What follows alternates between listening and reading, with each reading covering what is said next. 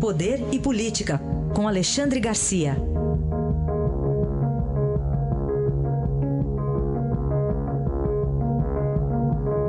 Alexandre, bom dia. Bom dia, Raíssa. Bom dia, Carolina. Bom dia. E mais uma vez, Alexandre, a gente é obrigado aqui a conversar sobre um bate-boca entre dois ministros do Supremo. Eu diria um bate-boca pueril. Pueril, né? é. Parecem duas crianças brigando no recreio da escola. Uhum. É uma coisa incrível. E olha o mau exemplo que dão para os juízes do país inteiro. Eles são os juízes supremos da primeira, da, da, da Suprema Corte. né? Não custa lembrar aquilo que sempre se diz, né? que eh, eh, juiz só fala nos autos, eles como falam. né? Só para lembrar, ministro Barroso eh, e o ministro Gilmar Mendes, estamos referindo aos dois. né? Gilmar Mendes dizendo sobre Barroso que ele fala pelos cotovelos, antecipa julgamento, deveria suspender a língua. E Barroso responde, ah, ironizando, não frequento palácios nem troco mensagens amistosas com réus. Meu Deus do céu. Ah, é, é incrível. Como é que a gente vai ter a, a confiança no fundamento básico da democracia, que é o exercício da justiça, se eles descem, saem de seus, eh, de seus lugares no Supremo para fazer esse tipo de bate-boca. Fica registrado, lamentável, né, que dois juízes da Suprema Corte se, se dediquem a isso. né.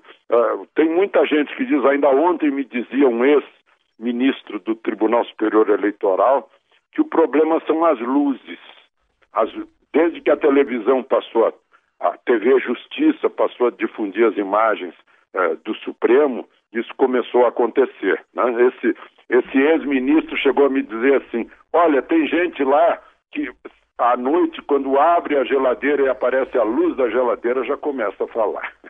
É, tem um trabalho acadêmico, né, que fez um levantamento sobre isso, inclusive que os juízes falam mais, começaram a falar mais a partir da exibição é, do, do- do- das audiências, dos julgamentos, por conta dessa exibição somente que eles têm, né, dessa exposição da imagem. E, aliás, esses, esse, é, esse fla-flu que você acabou de descrever aí nessa fala dos, dos dois magistrados, também acabam corroborando esse discurso também extremista que a gente vê nas redes sociais, né, nas ruas, é, acaba fomentando é, É. justamente esse discurso que a gente não quer ver, né? Alimenta, né? Alimenta. Alimenta. Eu, eu acho que tem, tem bons exemplos de juízes de primeira instância, o juiz Sérgio Moro, por exemplo, que é um juiz famoso, não fica dando declarações a toda hora. Né? Eu, eu, por exemplo, eu tenho recebido eh, eh, manifestações do juiz Sérgio Moro, todas falsas. São fake news. Aliás, quem me manda fake, fake news, eu bloqueio. Eu não bloqueio quem me ofende, mas a, maior ofensa é mandar mentira para gente. Né? Isso, mas há sim, Carolina, eh, campanhas para desprestigiar a justiça, é claro, para eh, já ir enfraquecendo as futuras condenações. né? Essa é a- esse é o trabalho. Vamos falar sobre um julgamento lá em Curitiba de um ex-deputado que acabou ficando muito mais famoso pelo que ele fez fora da Casa Legislativa. Pois é, é outro, é um julgamento que desprestigia eh, a justiça. né? Porque, bom, foi, foi júri popular, mas quem dá a sentença é o juiz que preside o julgamento. É, é um ex-deputado, né? o sujeito se chama Luiz Fernando Ribas Cali Filho, estava a mais de 160 por hora, segundo a pesquisa, havia bebido, estava sem habilitação, a habilitação havia sido cassada porque ele estava com 130 pontos na carteira. né? Aí matou dois jovens e julgado lá em Curitiba pegou nove anos, justiça estadual, né? pegou nove anos. E não foi preso, porque ele recorre em liberdade. Então, qual é a credibilidade que a gente pode dar para a lei? né? E foi justamente no mesmo estado em que surgiu o juiz João Kopitovski, hoje desembargador aposentado, que foi o primeiro a considerar o dolo eventual cada vez que alguém assumisse riscos de matar ao volante. Porque antes era, era, era maior impunidade, ainda hoje é. né?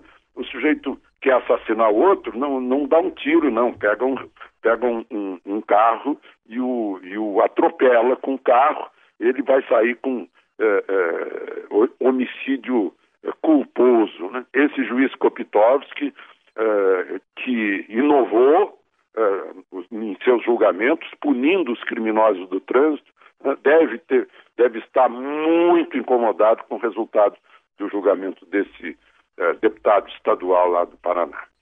Para a gente completar, Alexandre, vamos voltar a, ao Supremo agora para falar de um julgamento foi apertado lá, anistia aos agropecuaristas que pois é. desmataram. É. Bom, bom eu, eu gostaria de registrar a tremenda má vontade de nós jornalistas com aqueles que nos alimentam, que, que produzem alimentos. É que nós jornalistas urbanos pensamos que feijão e arroz crescem em supermercado. Né? Uhum. Muitos de nós nunca viram um frango com penas. Né? Então a gente pensa que, que, surge assim a comida dessa gente que, que produz o alimento, que trabalha de sol a sol, que tem que se defender do MST, né? que tem que se defender também da, da, do emaranhado de legislação ambiental que tem que se defender das más estradas para o escoamento, que garante a nossa balança comercial durante os anos caóticos da recessão de Dilma. Né? E, e nós temos uma tremenda má vontade com esses brasileiros que garantiram um, um certo desempenho uh, uh, do PIB brasileiro durante anos e que garantem as nossas mesas cheias. Eu só queria registrar isso, porque eu acompanhei o noticiário do julgamento do Supremo e parece assim que o Supremo anistiou bandidos, né, pela versão dos, uh, do, dos meus colegas. Aí está, o voto decisivo foi do ministro Celso de Mello, a gente registrou mais cedo aqui 6 a 5 a que votação. é o ministro decano, né, é. que é o que mais tem experiência Isso. na legislação. Muito bem. Aí Alexandre Garcia, que volta amanhã ao Jornal Eldorado. Obrigado. Até amanhã.